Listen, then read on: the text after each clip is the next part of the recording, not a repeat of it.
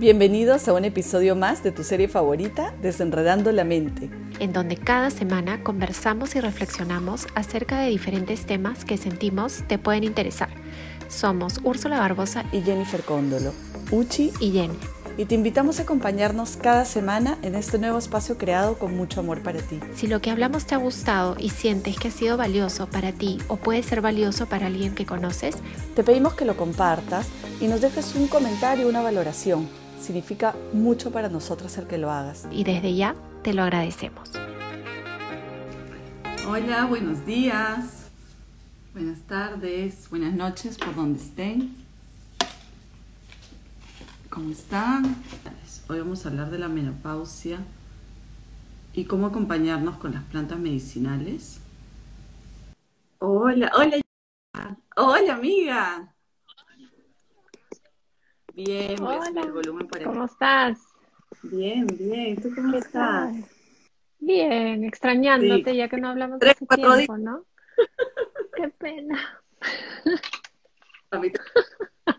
igual, ¿no? ¿Cómo se sí, pero igual. Nada, hoy tenemos un tema súper interesante. este, vamos a hablar sobre la menopausia, ¿no? Y cómo acompañarla de, de manera natural. Por medio de medicinales tenemos a a Luisa Ospina como invitada. Ella es colombiana y tiene una página muy interesante eh, que se llama Cali, Ginecología Natural. Así que ya nos un poquito más este, de qué se trata, cuál es su trabajo y, y, ese tema que, que, me da mucha curiosidad, porque estamos como que por ahí, ¿no? Por la edad.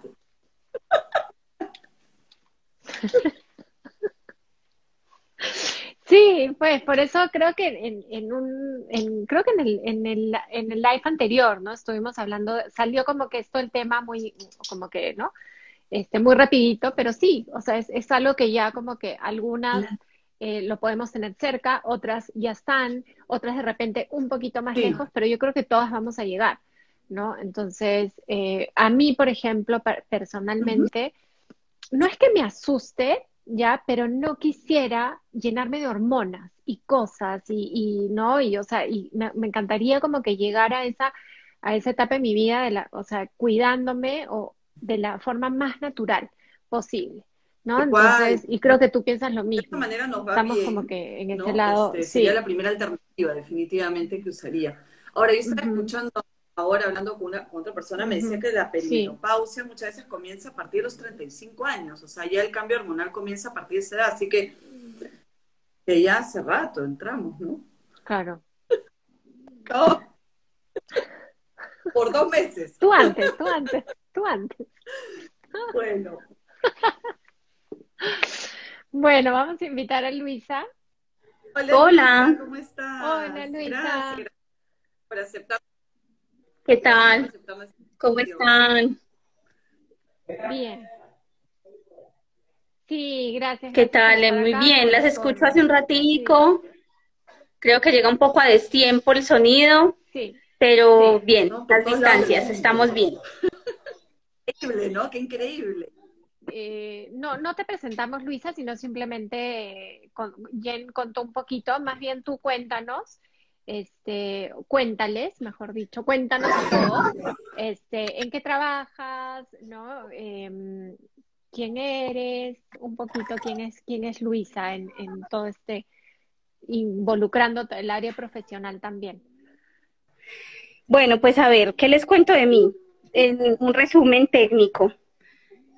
Soy Luisa Ospina, soy eh, profesional en salud, soy microbióloga y bioanalista Bien, magíster en biología.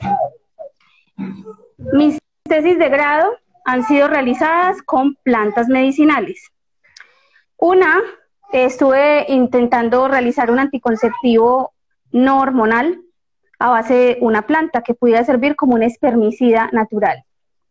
Y en la otra estuve realizando un trabajo con cinco frutos afrodisíacos para mirar si podrían mejorar las técnicas de reproducción asistida para las personas que tienen problemas de concepción, ¿sí? Como a ver si esas plantas pueden incrementar la fertilidad, específicamente la fertilidad de los espermatozoides. Y a partir de ahí viene todo un trabajo en la ginecología porque es todo un eh, conocimiento de cómo se comporta el ciclo natural de la mujer y cómo se comporta el ciclo hormonal sin intervención.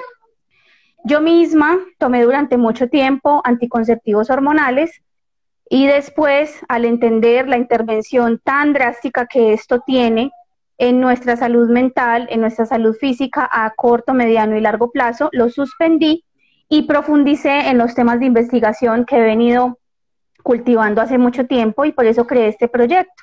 Yo soy terapeuta naturista, tengo otro proyecto, digamos, un poco de más tiempo que se llama Flor Médica, que es todo en torno a la medicina naturista. Y Cáliz es como un hijito de Flor Médica específicamente especializado en temas de ginecología. Eso es lo que les puedo contar de mí. Ya, Luisa, lo máximo. Gracias. Sí, qué, qué, interesante lo que nos dices. Y acá voy a hacer un pequeño paréntesis, como siempre lo hacemos cuando presentamos eh, con Jen diferentes temas. Acá no queremos imponer absolutamente nada, acá estamos como quedando diferentes opciones y finalmente cada uno decide cómo quiere cuidarse, qué quiere hacer, qué quiere escoger para su vida. ¿No? Entonces, eh, lo digo porque a veces las personas lo toman como muy literal y, ay, no, pero ellas quieren que nos cuidemos así que dejemos el lado, digamos, de, de, los anticonceptivos y no es así. O sea, en realidad es, nosotros siempre como que mostramos, oye, mira, este, tienes estas dos opciones, tienes este lado que mucha gente no habla, que es también más interesante, y cada uno ya ve, digo, no, yo quiero seguir con mis anticonceptivos, no, este, ¿no? Normales y pues súper bien, ¿no? Oye, yo quisiera probar esto otro y súper bien, ¿no? Entonces siempre haciendo esos paréntesis porque, sí, hay personas que lo toman a veces súper literal, ¿no? Entonces, eh, qué, qué, qué interesante. Y cuéntanos un poquito, o sea, tú atiendes eh, pacientes, eh, cómo es el acompañamiento que tú haces, o sea, ¿quién te busca? O sea, o sea ¿quién llega a, Luisa? Ok. Eh, por lo general, pues va mucho de acuerdo como a la edad del grupo de edad en el que uno está. Cuando estaba mucho más joven, estaba como muy enmarcada en temas de reproducción, anticoncepción, porque pues también iba a hacer talleres así como de proyección social eh, en varias ocasiones. Entonces, estaba muy por el tema de la anticoncepción eh, natural. Aún todavía eh, atiendo a personas que quieren llevar el método sintotérmico y que quieren depurar su organismo del exceso de las hormonas por distintos métodos anticonceptivos. Entonces, ahí confluye un tema muy importante que es el tema de la limpieza hepática, o sea, cómo la limpieza hepática nos ayuda a recuperar la armonía eh, hormonal en nuestro cuerpo. Entonces, empecé con un tema de anticoncepción, pero han, ido llegando otras personas. Personas que tienen miomas uterinos, endometriosis, que tienen pólipos, que tienen menstruaciones muy dolorosas, que tienen, eh, que quieren realizarse una limpieza por el exceso de las hormonas y que sienten que ya están, como digamos, colapsadas y contaminadas de tantas hormonas sintéticas eh, esos son como los principales, eh, digamos, como personas que buscan de, la ginecología natural. Y quienes quieren hacerse curación de una infección de transmisión sexual o una infección vaginal o un problema de la microbiota vaginal de manera natural, porque yo creo que todas las mujeres que ya hemos utilizado óvulos o cremas eh, de las que son de la farmacéutica, siempre tenemos unos resultados feos y catastróficos en nuestro cuerpo, terminamos por volver a reinfectarnos, terminamos por incomodarnos, por quemarnos con el producto. Entonces, eh, eso es como, digamos, como un pool general, como de, las cosas que, que, llegan a mí en búsqueda, mujeres que están en búsqueda de hacer una atención a su cuerpo en compañía de las plantas medicinales. Ay, qué bacán. A mí, mira, o sea, te cuento, podemos entrar a temas personales, creo. O sea, yo, por ejemplo, ahorita tengo la Mirena y me la puse por un tema de eh, que fue lo que me recomendaron porque yo tengo endometriosis. Mira, has mencionado todas esas dos cositas y ya después conversaremos tú y yo este, personalmente porque me interesa mucho. Y yo busqué eh, tratarme la endometriosis con muchas cosas naturales y todo. Al final en realidad no era algo que me molestara, yo salí embarazada de, mis tres hijos teniendo endometriosis y todo, pero ya en los últimos años sí me molestaba mucho el dolor. No el sangrado era normal, pero sí el dolor. Entonces sí me recomendaron la Mirena. Bueno, ahorita tengo la Mirena. Cuando yo me quite la Mirena, puedo este, hacer esta limpieza que tú dices, ¿no es cierto? De las hormonas y todo eso, ¿no? O sea, terminando la Mirena, te busco y hacemos como que ese tratamiento de, para, para limpiar mi organismo y tratar de repente la endometriosis de una forma eh, natural, ¿no? Sí, yo siempre que, atiendo mujeres eh, por diferentes temas, que dentro de ellos también hay muchas mujeres que están entrando a este tema que vamos a hablar hoy, a la menopausia, eh, siempre les digo, nunca es tarde y nunca es inadecuado limpiarse.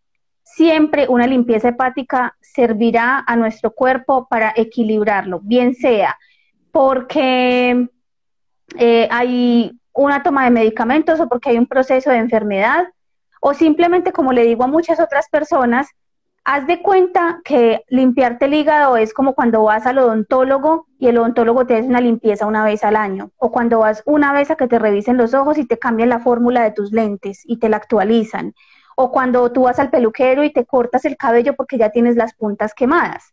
O sea, es de ese margen, uno debería limpiarse el hígado siempre, no solo por ginecología, sino hombres y mujeres en general, podríamos y deberíamos hacerlo. Entonces sí te va a caer súper bien esa opción eh, y a todas. Cuando estemos transitando, como lo hablo con una amiga mucho, yo creo que el hígado debería ser un órgano de estudio en ginecología. Yo creo que debería ser parte del conjunto de la ginecología en las mujeres. La medicina tradicional china lo tiene muy claro, el ayurveda también. La medicina oriental, eh, occidental, perdón, es la que no establece ese vínculo, como que se olvidó de ese vínculo del hígado con el útero, pero debería siempre conectarse. ¿Y por qué, ¿Y por qué Luisa? ¿Qué, qué ¿Por qué? ¿Por qué? ok, a ver, eh, voy a hacer la explicación desde el principio para que todas como que entremos en esa onda. Sí, eso, eso es necesario que lo supiéramos. Nosotras tomamos los alimentos, masticamos, deglutimos. Ahí empieza el proceso de nutrición. ¿sí? Alimentarse es el acto de comer. Nutrir es cuando las células del cuerpo toman los componentes eh, esenciales y los convierten en los principios activos para que nuestro cuerpo funcione. Cuando deglutimos, luego vamos al estómago. En el estómago, eh, los ácidos eh, estomacales desdoblan el alimento, luego este pasa al intestino y cuando pasa al intestino, aquí hay un paso muy crucial y es que del intestino los nutrientes pasan al hígado a través de una vena que tenemos la vena porta. El hígado es como si fuese una central de abastos de nuestro cuerpo. Es el director de la orquesta. Recibe todos los nutrientes que vienen de la alimentación y él es el que hace que se conviertan en principios activos y es el que decide a dónde van a ir esos nutrientes. Ok, esto para los ojos, esto se necesita en el cerebro, esto para que funcionen las hormonas, esto para la tiroides. El hígado tiene más de 160 funciones en nuestro metabolismo, el hígado nunca descansa. Y eh, cuando eh, el hígado está colapsado, cuando está constipado, cuando hay exceso de hormonas, cuando hay una alimentación inadecuada, cuando hay demasiado estrés, cuando hay una suplementación alimentaria inadecuada, el hígado empieza a almacenar toxinas en forma de grasa en, su, en sus paredes. Y cuando esto pasa y el hígado, por ser tan, un órgano tan ocupado, está colapsado energéticamente, él desplaza el envío de energía a los órganos que no cumplen funciones vitales. Es decir, él prioriza las funciones del corazón, de los riñones para que podamos orinar del cerebro y de los pulmones. Las demás funciones empiezan a verse, digamos, en deficiencia energética. ¿Y cuál es la primera de ellas que se ve en deficiencia energética? La ovulación y el funcionamiento de los, del útero. Porque si tú tienes una menstruación irregular, si tú tienes una deficiencia hormonal en tus ovarios, tú de eso no te mueres, pero eso te disminuye la calidad de vida como si te morirías si el corazón te deja de funcionar, si te morirías si los pulmones no te funcionan o si te morirías si los riñones no te funcionan. Entonces hay un desplazamiento energético. El hígado está estresado y se enfoca en lo prioritario y lo demás les envía un poquitito de energía, como un poquitito nada más. Cuando hacemos el desbloqueo de la energía del hígado, inmediatamente se revitaliza la energía del útero y de los ovarios. Y la medicina tradicional china dice que los ovarios poliquísticos, la endometriosis, todos los problemas asociados a la menopausia, todos los problemas asociados a toda la, consistencia ginecológica de las mujeres son estancamiento de la energía y están conectadas con el hígado. Entonces hay que despertar al uno para que lo otro despierte también. Es, esa es una relación muy, muy importante. De verdad, clarísima, clarísima. Sí. Y qué, y qué alucinante, qué increíble es nuestro cuerpo, ¿no? Qué sabio es, o sea, ¿no? Como, como ahorita, o sea, cómo va distribuyendo. Yo, yo cuando me hablan de estas cosas me quedo como fascinada, porque uno no tiene idea, uno hace su vida normal y uno no tiene idea de todo lo que pasa dentro nuestro, o sea, cómo cada órgano tiene su función, como cuando, como he explicado, ok, pasa esto, ok, entonces yo digo, mando energía acá, dejo de mandar energía acá, pero todo funciona, es perfecto, ¿no? Total, me, me, queda así como, wow. Este, ahí había un comentario que leí de, de, de Fabiola, una amiga mía que ponía que que últimamente sentía como muchos dolores de cabeza, ¿no? Y que, y que creía que podía ser el hígado y que, y que iba a averiguar el tema de la limpieza. A veces también hay que escuchar como, ¿no? Como lo hemos hablado tantas veces acá en Desenredando, esta, esta vocecita que te dice, ¿no? Oye, de repente, claro, uno no relaciona dolores de cabeza, hígado, pero ahorita se le prendió como esa lucecita a ella y dijo, uy, puede ser el hígado, ¿no? Voy, a hacerme una limpieza, ¿no? Entonces, qué interesante.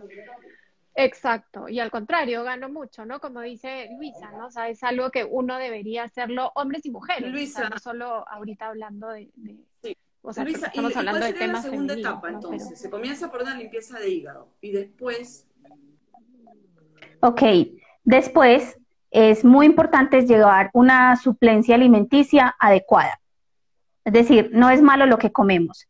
Lo que lo, no es malo lo que comemos, sino el cómo y las porciones y la distribución, ¿cierto? Entonces, después de uno limpiarse el hígado, lo que tiene que hacer es llevar a cabo un plan alimenticio que cubra todos los grupos de nutrientes que necesita una mujer o una persona en general de una manera equilibrada y adecuada.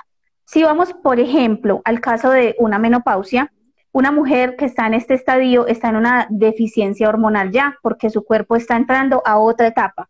Entonces, lo que se debe hacer es primero revitalizar el cuerpo, limpiarlo de toxinas, hacerlo que como que tome fuerza y energía nuevamente con la limpieza hepática y después hacer una alimentación que supla la necesidad de las hormonas y supla las necesidades de nutrientes. Empieza a bajar el calcio, empieza a bajar los niveles de colágeno en el cuerpo, bajan los niveles de lubricación, bajan los niveles de líquidos que lubrican los tejidos del cuerpo, el magnesio, el zinc, entonces hay que subirlos y mantenerlos en una alimentación de manera adecuada.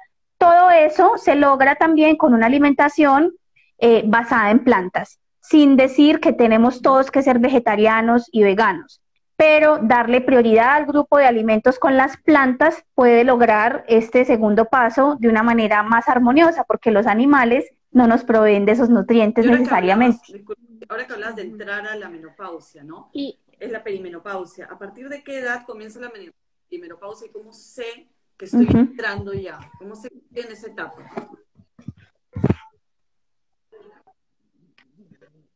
Ok. Bueno, primero que todo es como de que entendamos que no hay una edad determinada, porque depende mucho de a qué edad haya sido nuestra menarquia. Si tuvimos una menarquia, o sea, una primer menstruación a muy temprana edad, es muy posible que nuestra menopausia empiece a muy temprana edad también. También tenemos que tener en cuenta que por diferentes estímulos externos, como por ejemplo alimentación, ciertos tipos de trabajo, mujeres que trabajan demasiado de noche, o mujeres que trabajan mucho en trabajos que comprometen a su sistema hormonal, puede presentarse una menopausia previa y también por el tomo de ciertos medicamentos. Entonces, no hay una edad determinada. Pero cuando se empieza a dar cuenta una mujer... ¿Qué decir previa? O sea, 40... O sea, previa es que no, muchas, la teoría dice como a partir de los 38 años de edad es siempre como el común denominador, pero puede haber mujeres que empiecen su menopausia a los 31 años, hay mujeres que pues por deficiencias hormonales, por tumores, cáncer, pueden empezar a tener una menopausia inclusive antes. ¿Sí? Entonces, se establece un periodo previo a la menopausia como tal. Y ese periodo se llama la perimenopausia, que es como eh, unos años antes de que la menopausia como tal se instaure, eh, hay una, una, serie de signos y síntomas que dejan saber como ya estoy empezando este ciclo. O sea, la menopausia no es que un día amaneciste con menopausia y ya, así, ya, ya soy menopáusica hoy, sino que empieza a desarrollarse eh, una serie de síntomas y signos poco a poco y que van llevándote a entender que eso está pasando. ¿Cuáles son? Eh, empiezan a haber ciclos irregulares. Tú te viene un mes, el otro no. Te deja de venir tres, te viene uno. Solo hasta que se cumplen 13 meses de manera consecutiva, sin el periodo menstrual se podría hablar de una verdadera menopausia. O sea, tiene que ser un año completo más un mes más. 13 meses de manera consecutiva sin periodo menstrual, ahí ya hablamos de una menopausia. Antes de eso, cuando los ciclos son irregulares, es un periodo de perimenopausia. Calores, empiezan a haber fluctuaciones del estado de ánimo, empieza a ocurrir resequedad vaginal, empiezan a haber muchas migrañas y cada mujer lo va experimentando, va empezando a sentir que su vida emocional empieza a tomar otros rumbos y otro camino y que hay un conflicto interno a nivel emocional que debe ser también contenido y atendido. Eso es como un, un síndrome. Entonces, muchas por este síndrome pasan hasta cinco años. Cinco años con el ciclo sí, con el ciclo no, con esto sí, con esto no, me mejoré, volví a empeorar. Es, es un tema, un rollo que puede tomarse hasta cinco años. y ahí, Tati, ahorita vamos a leer sus comentarios porque he visto ahí unos comentarios también, pero ahí Tati preguntó, ¿y qué pasa con las mujeres que no, que no tienen útero? Ok, a las mujeres que les han hecho una histerectomía, por ejemplo, desde ese momento se considera una menopausia hormonal, a menos que conserven todavía, o bueno, una menopausia parcial más bien, porque si no han retirado los ovarios, los ovarios pueden seguir eh, generando estrógenos y progesterona y llevar a cabo una parte del ciclo, pero no son los únicos responsables de ello. El útero también hace parte del conjunto. Entonces, si no está el útero, estamos hablando de una menopausia parcial. Eh, o si hay una retirada completa del útero y los ovarios, ahí sí definitivamente hay una menopausia completa inducida, digamos, por un fenómeno externo que no era esperado en la salud de la mujer. y acá eh, Patti pone, a mí me salió en unos análisis y me dijeron que mi testosterona estaba por los suelos y que su ginecólogo le dijo que era por estrés. ¿Puede ser? Me imagino que está preguntando. A ver, ¿y su ginecólogo? Le dijo que, el tema de que su testosterona estaba mm, baja era por un tema de estrés. Ok. A ver, le haría una pregunta a esta persona. ¿Está segura de que le estaban hablando de la testosterona o de la progesterona? Porque en las mujeres la testosterona debe estar en un nivel muy bajo. O sea, en nosotras debería estar en un nivel bajito. Tal vez ella se está refiriendo a la progesterona, y si es así, es muy posible. El estrés es la enfermedad del siglo XX y XXI. Solo por el estrés y por el estrés acumulado a uno le pueden dejar de funcionar bien sus hormonas, porque las hormonas que están sintetizadas por nuestras glándulas principales responden a todo lo que hay en nuestro medio ambiente. Si tienes que cambiar de horario laboral, si comiste más de una cosa, si tuviste mm, un tiempo, un periodo de actividad sexual muy intensa, si tuviste un periodo de inactividad sexual, si tuviste una cirugía, cualquier cosa, la muerte de un pariente, algo que haya generado un trauma o un estrés en tu sistema corporal, puede ocurrir de todo, de todo puede pasar. Ya, y, y por ejemplo, Luisa, yo, eh, bueno, voy a decir yo, pero en realidad, o sea, cualquiera, llega a ti una persona y te dice, ya estoy entrando a la, a la menopausia, no siento esto, siento el otro, pero no quiero tomar hormonas. ¿Cómo, ¿Cómo podría, o sea, y yo te y esta persona te dice cómo me ayudas Luisa qué hacemos no no no quiero digamos cuidarme de la forma como tradicional no ya.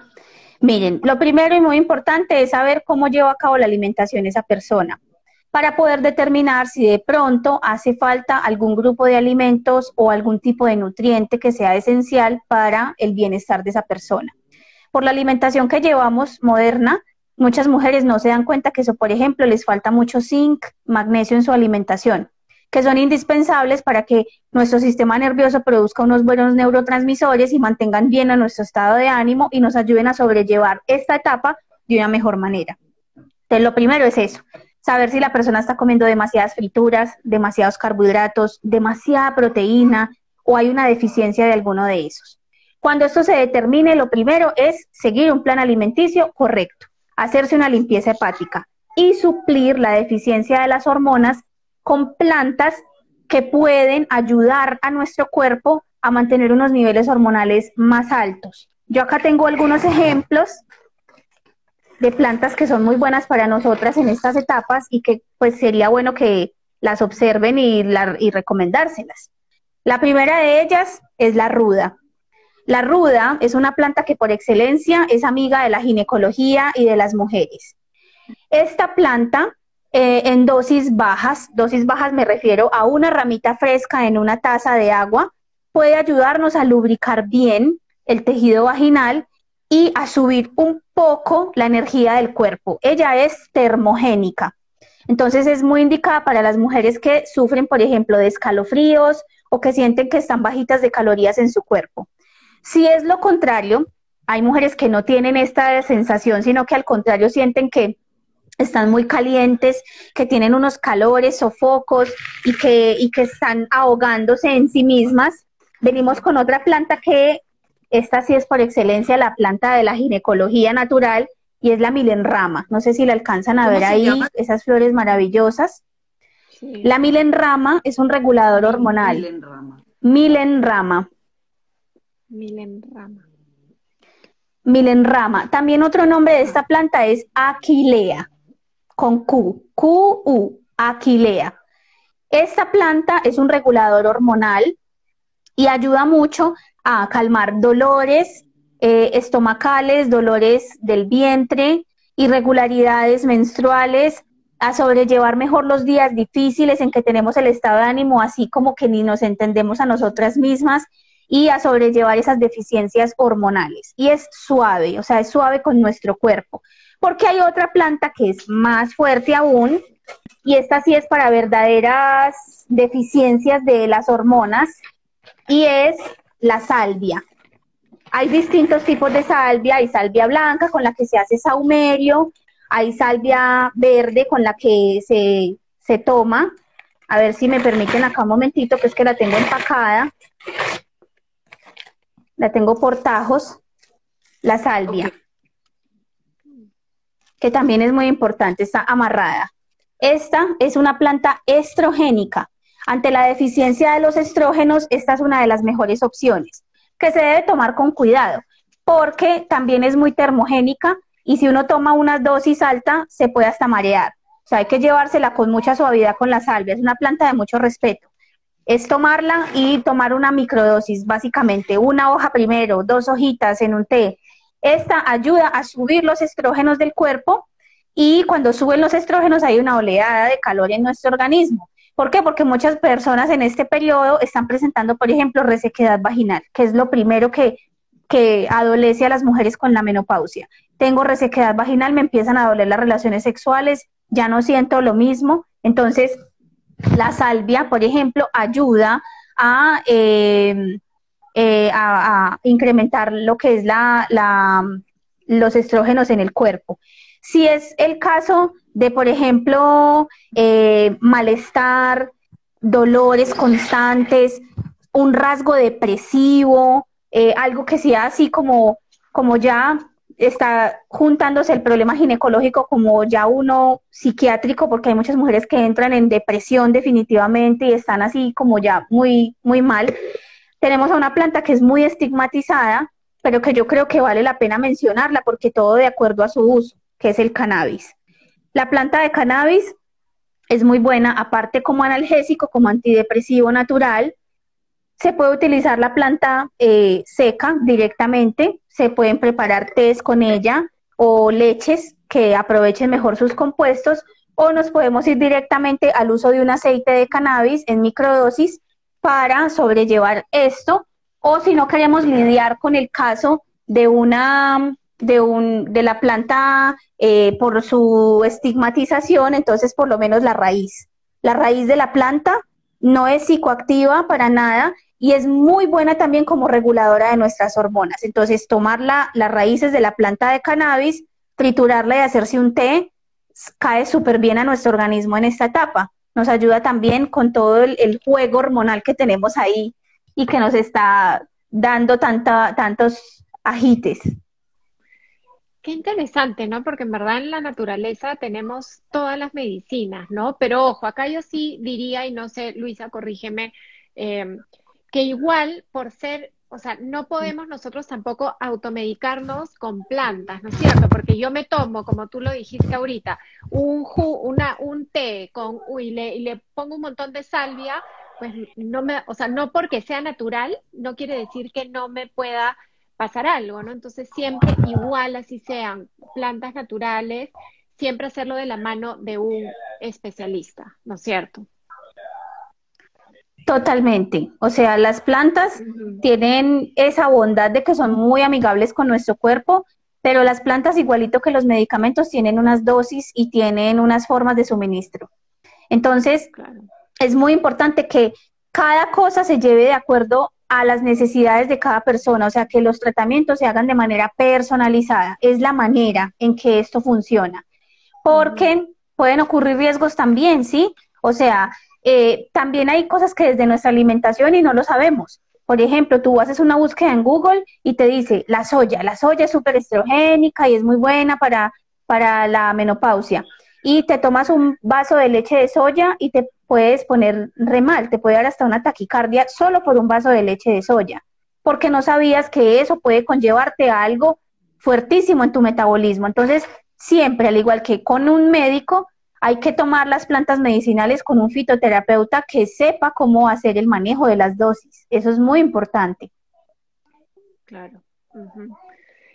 Ya, y, y, dime una cosa, tú, este, bueno, vives en, Colombia, este, pero ahora me imagino que por el tema de la pandemia, eh, estás, ves también personas que, que, viven en otros países. O sea, te lo pregunto porque acá tenemos muchas personas que nos siguen.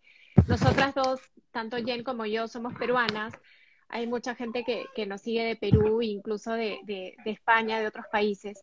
Entonces, eh, tú atiendes solo a personas que están en Colombia, puedes atender a personas de distintos países, ¿cómo es un poco tu, no? Porque me imagino que hay muchas personas que de repente te están escuchando ahorita y dicen, ah, yo quiero una cita con Luisa, pero vivo en, Lima, no sé. Ok, sí atiendo personas de distintas partes del mundo. Eh, hago un pequeño paréntesis ahí. Yo tuve la grandiosa, maravillosa, oportunidad de vivir en Perú tres años. Y eh, gracias a ese tiempo que estuve allí, estuve estudiando justamente como las plantas medicinales que hay.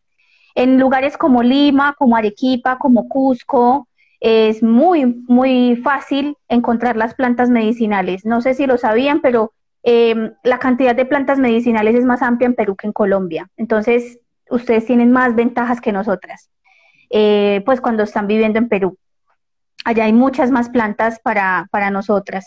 Entonces, sí, o sea, eh, se puede hacer eh, asistencia remota para poder hacer como el acompañamiento y la guía terapéutica para personas que están en Perú eh, y hay personas que están en otros países donde no es tan fácil conseguir plantas medicinales. Mm. Ahí nos vamos a una página web que tiene delivery en muchos países que se llama Pippin Rock, se las, se las cuento por si la quieren ver.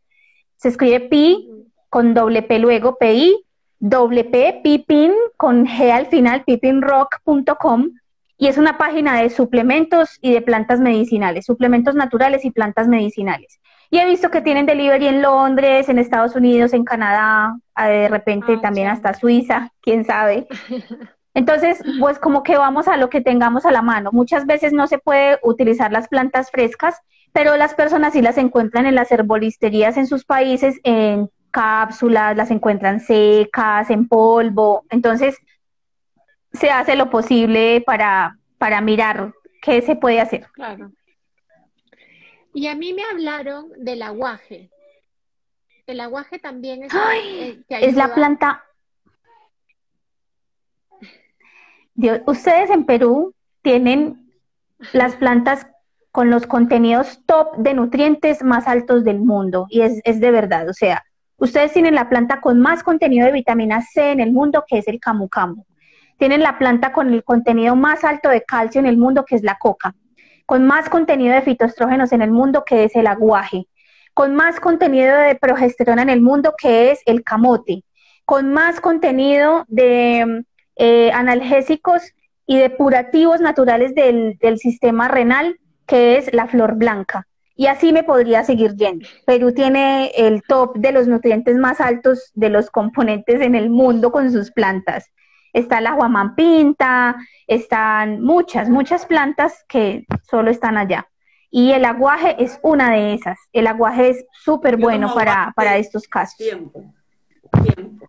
Antes lo tomaba en aceite y ahora lo tomo en polvo, diario. Y me gusta, me gusta. Cuando dejo de veo el cambio inclusive. Maravilloso. La piel, los ves. Yo lo tomo, yo lo tomo en cápsulas, ¿sabes? es maravilloso.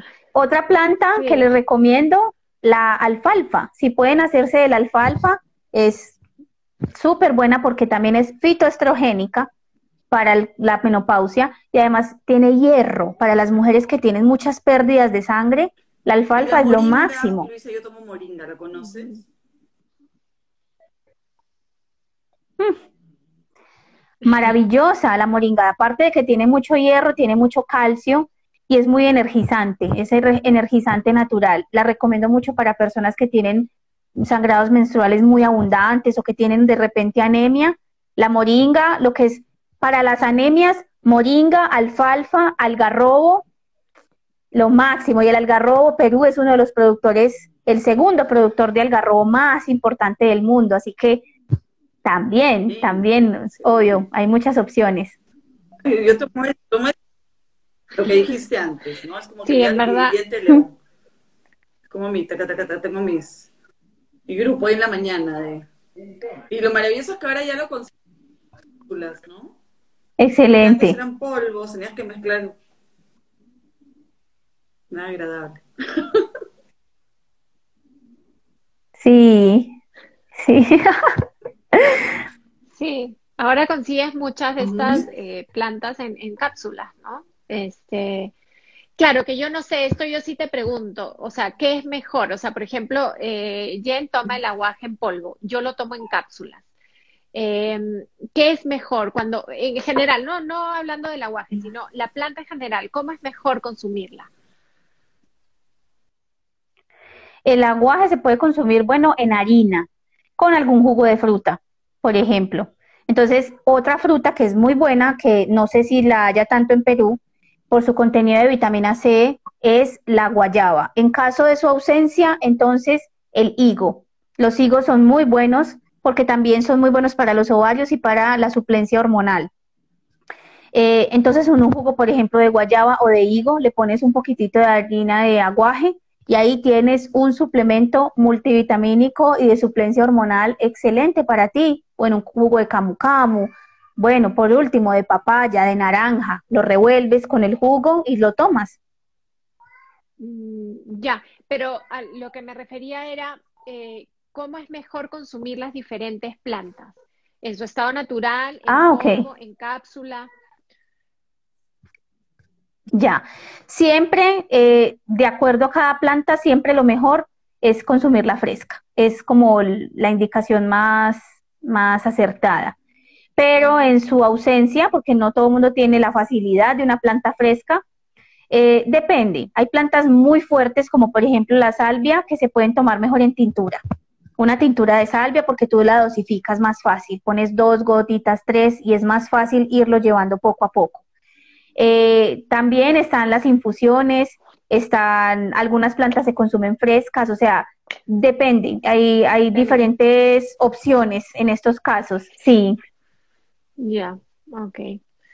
Listo. No sé si alguno de ustedes tiene una, un comentario más para, para, para Luisa o alguna eh, pregunta. Jen, tú. Súper interesante. Me ha parecido súper interesante. Me ha encantado, me ha encantado la verdad. ¿Cuánto tiempo más o menos acompañas a las personas, Lisa? ¿Cuánto es lo recomendable? Si yo ahorita, por ejemplo, te llamo, eh, ¿cuánto tiempo, no? Comenzamos con la limpieza del hígado, por ejemplo, protocolo, ¿no? Y de ahí con las hormonas. ¿Cuánto tiempo puede?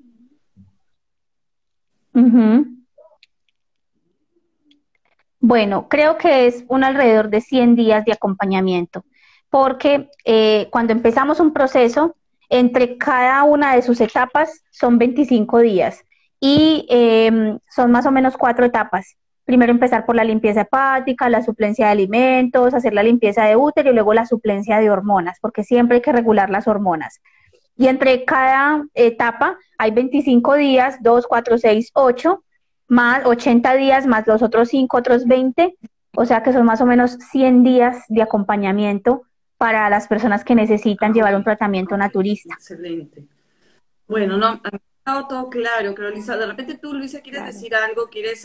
Eh, más que siempre te preguntan. Algo más. Recurrentes, y que se nos ha pasado preguntarte. Ok. Eh, bueno, en primer lugar, pues no, es una invitación a que conozcamos bien a nuestro cuerpo y leamos lo que, lo que él nos está diciendo. Esto me lo hizo reflexionar una amiga hace muy poco. Muchas veces estamos sumidas en el mundo de las ideas, ignoramos o dejamos pasar lo que nuestro cuerpo nos está diciendo y ese es un lenguaje que también podemos empezar a interpretar. ¿Dónde duele? ¿Dónde está reseco? ¿Dónde se presenta un eczema? ¿Dónde se presenta algo que tu cuerpo te está diciendo, aquí, aquí necesita ser atendido, esto es lo que necesito que veas.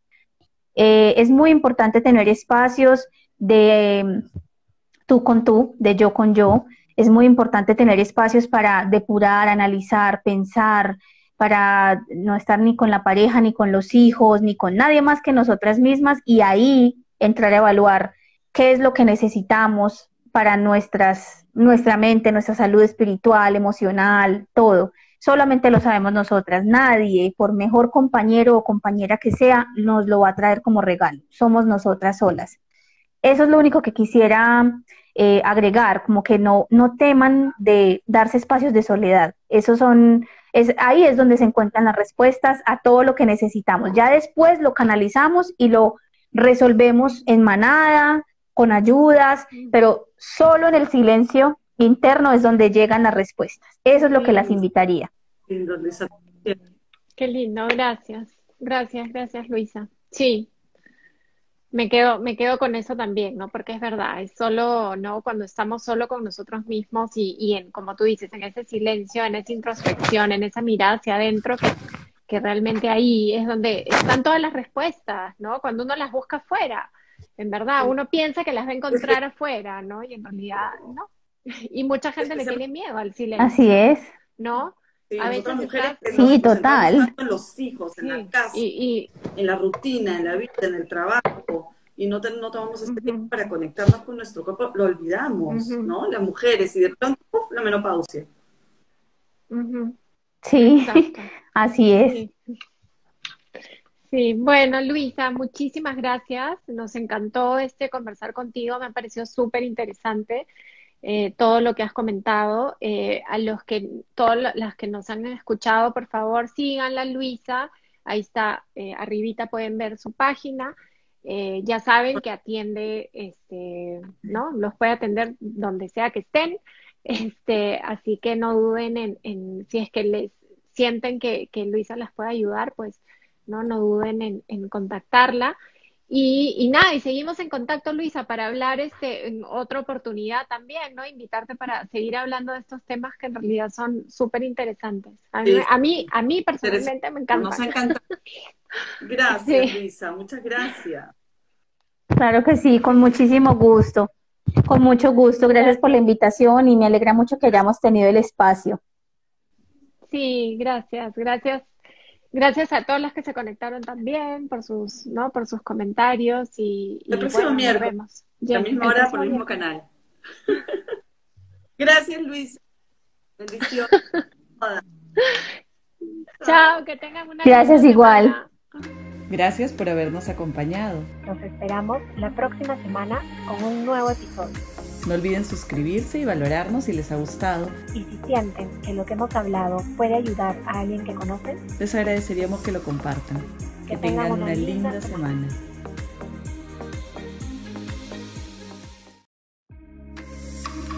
Bienvenidos a un episodio más de tu serie favorita, Desenredando la Mente, en donde cada semana conversamos y reflexionamos acerca de diferentes temas que sentimos te pueden interesar.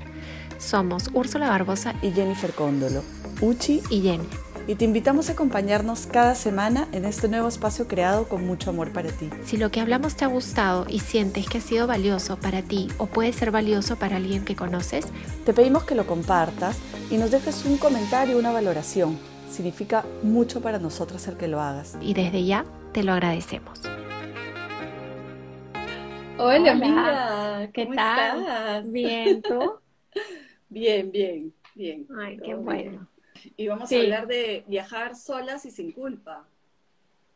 Sí, porque claro, uno puede viajar solo, sola, pero la culpa te acompaña, ¿no? Te la llevas en la maleta, que no es la, que no es la idea, ¿no? Entonces, em, me sorprendió, me sorprendió en las encuestas eh, la primera pregunta, ¿no? Que puse si, si habían viajado solos, o sea, claro, ganó el que sí, pero el que no era también súper alto, o sea, como que estaba bien pegadito al sí. Me sorprendió que tanta gente en realidad no se da estos, estos espacios, ¿no? Claro, pueden haber muchísimas razones, obviamente, ¿no? Entre ellas la, la económica y ahorita el COVID, obvio, ¿no? Este, eso obviamente se entiende, Exacto, pero es una pregunta un poco general también, sí, ¿no? Sí, Aparte, igual puede ser, o sea, no necesariamente viajar, porque las otras preguntas eran si disfrutaban el tiempo solos, que la mayoría puso que sí, ¿no? Entonces, era, es, es eso más que todo. O sea, darte una escapada, cambiar de ambiente. El, sí, el darte un tiempo para ti, que yo creo que es tan necesario, ¿no? Entonces, em, nada, cuéntenos las que, las que se han conectado, si se han ido de viaje solas, solos, sin sus hijos, si han podido disfrutar. ¿Cómo se em, sintieron, no? ¿Cómo fue el proceso? se sintieron? ¿Y qué edades este también tenían los niños, no? Porque ahí también influye. Sí, sí. Este, yo no sé, yo creo que soy, yo soy bien desapegada. Yo los he dejado a mis hijos desde bebés, bebés. O sea, a Leia la dejé de dos meses. ¿no? Pero claro, había muerto Gabriel y era algo que yo necesitaba hacer en ese momento, ¿no? Okay. Este, pero a Gabriel y a Cris también los he dejado bien chiquitos y la verdad que nunca he sentido culpa. No sé si, no sé, es, como, o sea, para mí es súper importante darme esos espacios. Agradezco de verdad el poder hacerlo. Em, y nunca he sentido culpa porque siento, ¿sabes qué? Siento que ser madre ya es una parte de mi vida, pero no es toda mi vida. O sea, yo no soy solo mamá.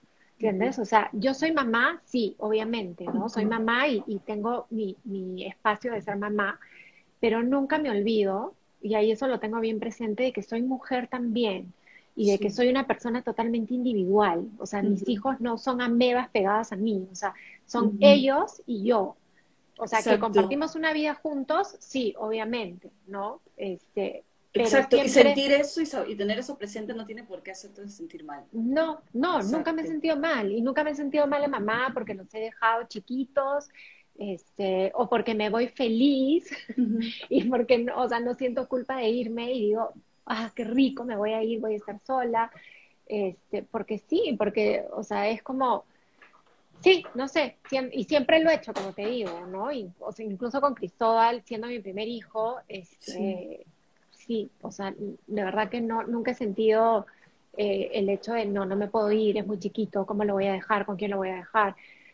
Eh, de verdad que, y también agradezco el, el que he tenido alrededor este, soporte, o sea, personas que me han apoyado y sobre todo un esposo que nunca me ha dicho no te puedes ir, o sea, ¿cómo te vas a ir? ¿Cómo los vas a dejar? ¿Cómo te, o sea, nunca, él siempre me ha apoyado y eso también creo que es maravilloso. Y que tenías la tranquilidad que tus hijos estaban bien cuidados, ¿no? Porque eso también es importante. Eso también es importante. sí. ¿no? Esa red de soporte que tienes alrededor. Sí, sí, total. A, a, mí, a mí de pequeño sí, yo sí me sentía muy culpable. A mí me ha durado hasta hace casi dos años, que tres años que tuve un viaje un fin de semana con, con amigas y este, igual me sentía en culpa, me sentía mal de dejarlos. Em, pero bueno, no me duró tanto, ¿no? Es que yo creo que te dura hasta que llegas al aeropuerto, ¿no? Y en el aeropuerto te olvidas de todo. o sea, los días previos. ¿no? rápidamente, ¿no? Esa sensación de que nadie te sí. Entonces, ah, como que relajarte automáticamente. O los días previos, ¿no? Vas pensando exacto, también. Exacto, o sea, tampoco voy, a, voy, a, voy a mentir, voy a decir que llegué, estaba un mar de lágrimas y el viaje la pasé terrible. No, o sea, me duró la culpa, pero me duró lo que tenía que durar, nada más. y ahí se fue de viaje, se quedó. Entonces, eh, eso sí, eh, pero también la lactancia a mí me amarraba mucho, porque yo les daba lactar hasta, hasta los dos años más o menos, y Kian era un, niño muy apegado, muy que quería estar siempre en el seno, entonces eso también no me dejaba moverme con libertad, ¿no? Hay como que algunos factores que también te amarran un poquito. Amarran entre comillas, obviamente, ¿no? entre comillas, porque uno lo hace con gusto, o sea, si no quisieras hacerlo, pues dejas de hacerlo, ¿no? También tu decisión. Claro, igual, pero igual también, o sea, conozco, tengo amigas, ¿no? Que dando de lactar igual se han ido, por ejemplo, dos días, ¿no? Claro. Entonces, claro, es un tema porque sí, tienes que sacarte la leche, si no tienes dónde ponerla, la tienes que botar, este, y tienes que haber dejado un montón de leche en tu casa. Pero digamos que también se puede hacer, ¿no? Pero igual sí te entiendo, o sea, son factores que sí.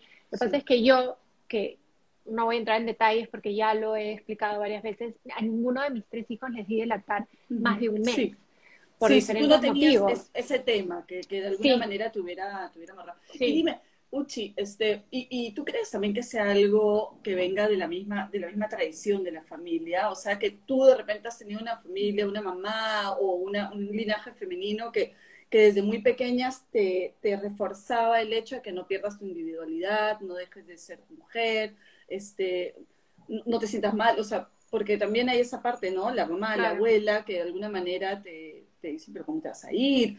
Pero yo nunca hubiera hecho eso, ¿no? Y tu esposo y tus hijos, y tienes un poquito esa carga y como por no soplarte eso, no lo haces, claro. No lo haces, ¿no? Por eso ¿no? Sí, total. sí, bueno, que también eso te haya ayudado? O, Sí, definitivamente. O sea, bueno, yo creo que uno de los factores más importantes es, es Juanjo, o sea, es mi pareja. O sea, el hecho de que él nunca, porque sí tengo amigas que sus esposos es cómo te vas a ir sola, o sea, ¿cómo te vas a ir con tus amigas? O sea, ¿vas a dejar a los chicos con quién? Yo no me voy a hacer cargo, o sea, ¿no? Entonces hay muchas cosas. O sea, tradición, ¿no? Esa, esa, creencia. Sí, exacto, que la, la, Que también viene de la casa, sí, exacto. Sí, exacto, que la, que la mujer es la que tiene que, encargarse y que cómo te vas ir sola con amigas. O sea, no es como una locura, pero bueno. Claro, ¿qué quieres hacer? Claro, Exacto, pero ya, ya, sí, pero ya depende también, yo creo, los acuerdos en que uno llegue en su matrimonio y eso, ¿no? Pero regresando a lo que me decías, yo tengo recuerdos, sí, eh, no de tan chica, pero ya, este, nosotros vivimos muchos años fuera cuando yo era chica, entonces ya cuando regresamos a Perú a vivir, o sea, ya, digamos, establecidos, o sea, sí tengo recuerdos de mi mamá yéndose de viaje con sus amigas. O sea, mi mamá sí se iba de viaje con sus amigas. Ojo, yo ya era grande, o sea, yo tendría unos creo que la primera, o sea, el primer recuerdo que tengo habré tenido unos 12 años, 12 o 13. Ok, Entonces, este, Pero qué importante, ¿no? Qué refrescante es esa imagen de mujer también. Sí, y con una, sus hermanas. Una mamá que se va de viaje y, y, y, todo va bien en casa, o sea, no pasa nada. Sí, y nos quedamos con mi papá, o sea, mi hermana con mi papá y, funcionaba perfecto. Y, también mi mami, sí, es es de, mi papi no es mucho de viajar y a mi mamá le encanta. Entonces ella dice, ¿por qué me voy a privar yo de hacer algo que a mí me gusta si, si tu papá no quiere? Ponte, no sé, me dice, ¿no? Y obvio mi papá también le dice, por supuesto, o sea, ándate, porque o sea, a mí no me provoca. Han viajado juntos, sí, ¿no? este, pero entonces mi mami dice, sí, entonces viaja con sus hermanas, tiene dos hermanas mujeres, ¿no? Entonces con ellas este, ha viajado bastante, con sus amigas. Entonces, y Juanjo, mi esposo, también, o sea, también se da esos espacios. Bueno, él viaja por trabajo muchísimo, pero por ejemplo, la semana pasada acaba de estar con tres amigos en Costa Rica, o sea, un viaje de, amigos, y me parece lo máximo que lo haga, o sea, de verdad, porque yo lo hago, él lo hace y yo digo, que porque estemos casados, ¿no? O porque seamos papás, uno no tiene que dejar de lado esa individualidad de eres Juan José, hombre, ¿no? Amigo, este, totalmente separado de, de, la paternidad y, de mí, digamos, y yo también soy Úrsula, soy, ¿no? Soy mujer, soy amiga, soy hermana, soy, o sea, parte de ser mamá y esposa, ¿no? Y qué saludable, ¿no? O sea, qué refrescante que ya cada vez más parejas este, funcionan así, con esa igualdad entre los dos, con ese equilibrio, esa armonía y, esa confianza, comunicación, de decir, escúchame, yo sé que lo necesitas y es normal. Claro, y, mm. buenazo, ándate, o sea, ¿no? Y, claro, por ahí siempre hay el comentario, ¿y no te da miedo que te saque la vuelta?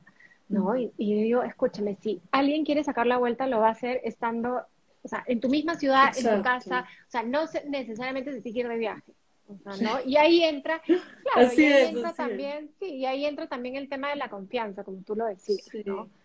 Y los acuerdos que obviamente cada matrimonio tenga, ¿no? A mí, por ejemplo, ahorita, o sea, hace poco, y justo a mí también me sorprendió, aparte de las encuestas de, que hicimos en, los, en las historias, eh, pues, hace poco me fui de viaje sola. Sí. Y este, mm, y sí fue una sensación, al principio tenía un poquito de temor, eh, pero después de verdad que me relajé y fui y, ya, ah, qué, qué, sensación tan bonita irte sin sentir culpa, sin sentir peso, ¿no? Porque te vas tranquila, de verdad, o sea, te vas feliz, feliz sabiendo, voy a disfrutar y punto. Y mis hijos están bien. Están bien porque están con su papá. Exacto. y me sorprendió, me sorprendió un poquito las, eh, eh, los, internos, mensajes también, ¿no? Es, ¿Cómo no sentiste culpa o, no? A la gente le sorprende. Porque todavía tenemos un poquito esa idea, cada vez menos, menos mal, ¿no? Había muchas personas que también me han escrito y dicho, ay, yo también acabo de hacer un viaje, me han estado contando. Eh, pero igual había algunos, pero no de mala manera, no como, no de manera juzgatoria, sino como manera, ¿cómo has hecho, no? O sea, yo también quisiera viajar y no sentirme culpa. Este, y creo que poco a poco también, en, mi caso mis hijos han crecido un poco más, me siento mucho más tranquila.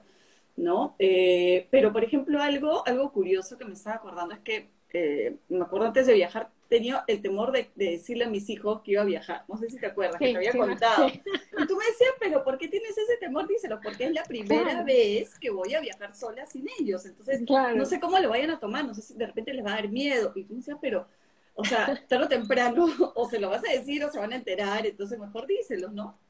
Entonces, en algún momento no fue programado, Sven, mi hijo mayor que tiene 13 años, escuchó y ese dijo, ¿te vas a ir, te vas a, ir a Londres? Y le dije, sí, en avión. Y le sí.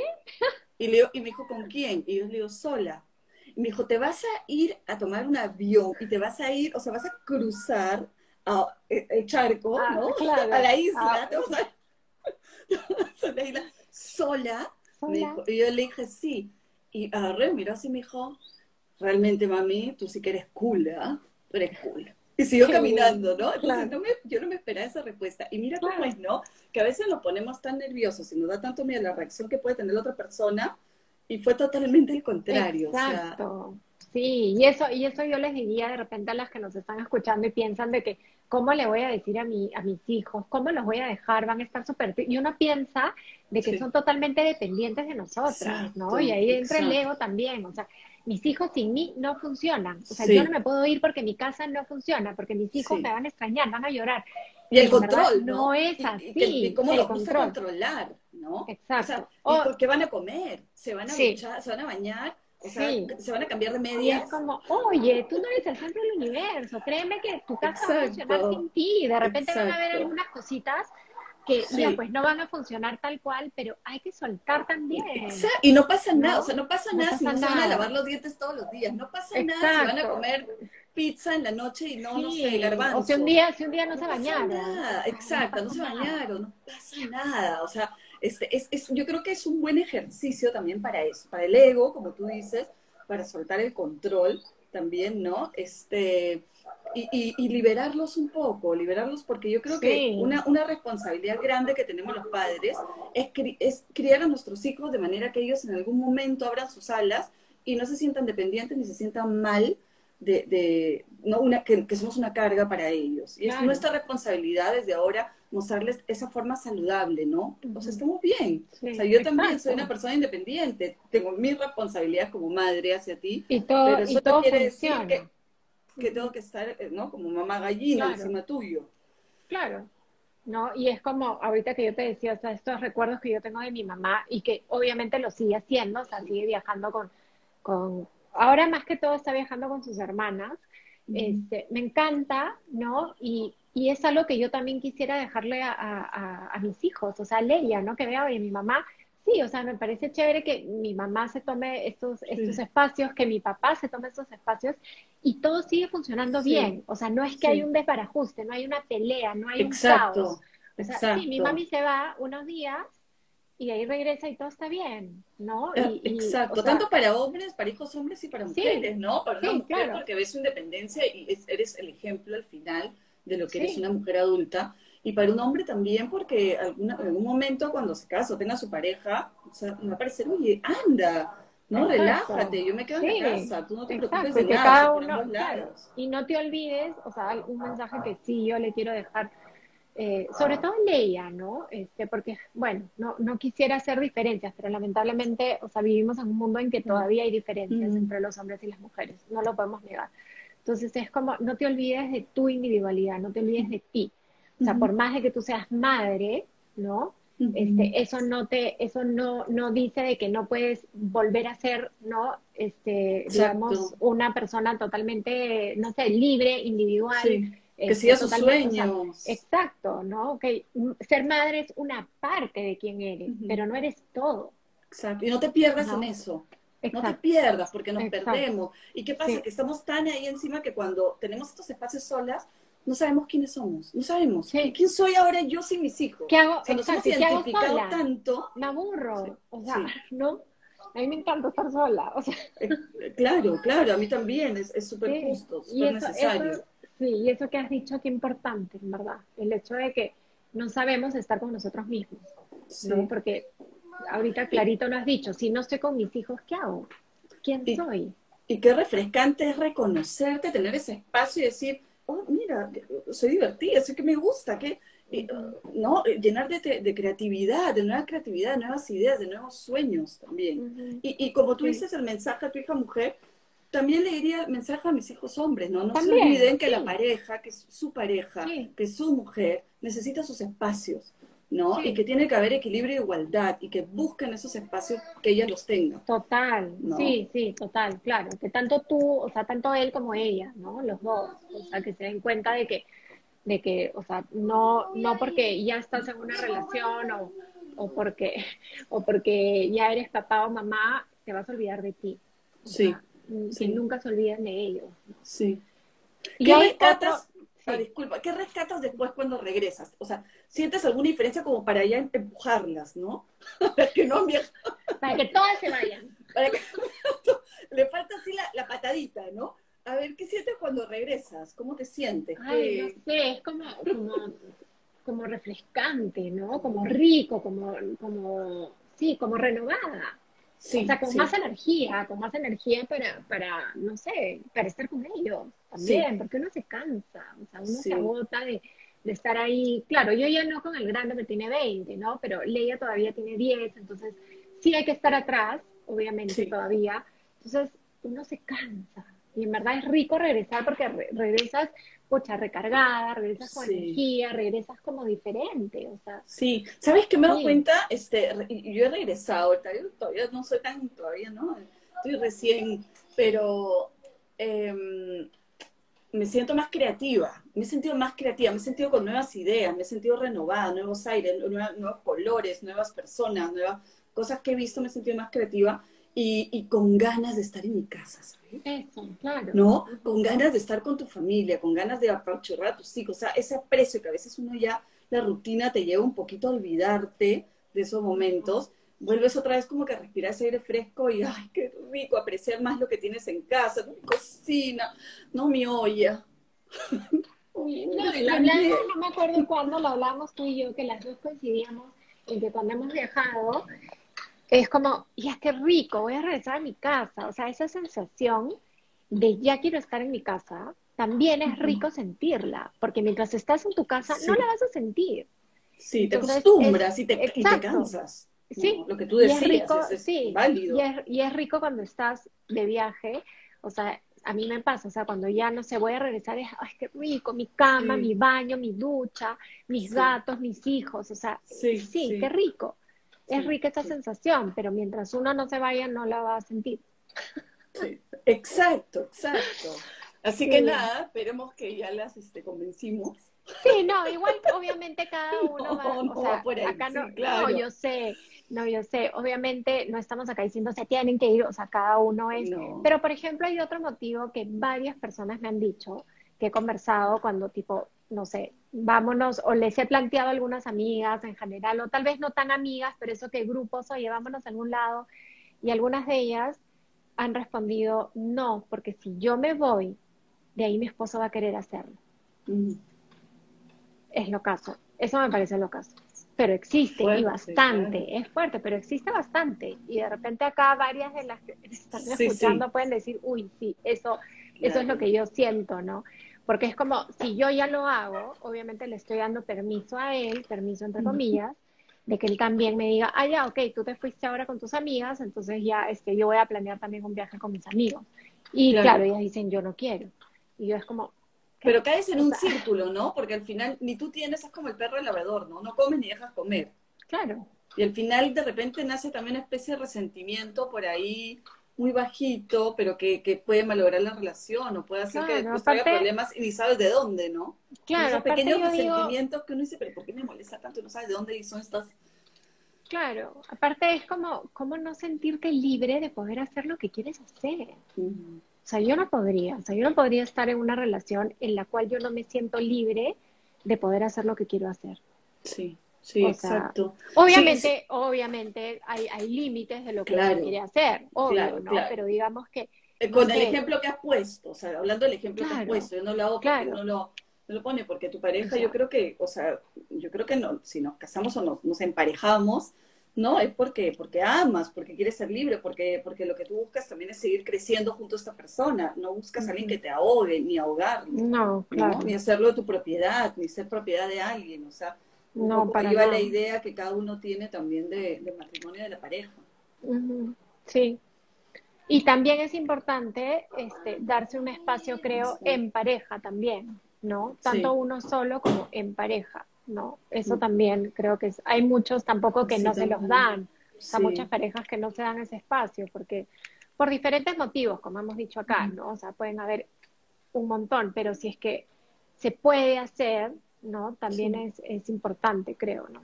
Sí, sí, tal cual. Bueno, este, ya creo que le, hemos dado vuelta al tema. Sí, sí, sí.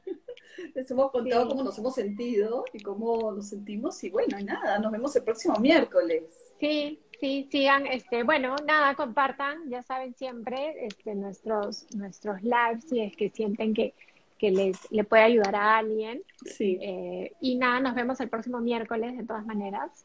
Este, no se olviden de recomendarnos a personas que de repente sienten de que tienen algo eh, para contar. Que les podría ayudar. Claro, y que tienen una historia inspiradora y también de, que, de que, no sé, son expertas o dominan algún tema ¿no? Como nos recomendaron a Luisa, que estuvimos la semana pasada, una de las seguidoras nos recomendó a Luisa y, nos encantó.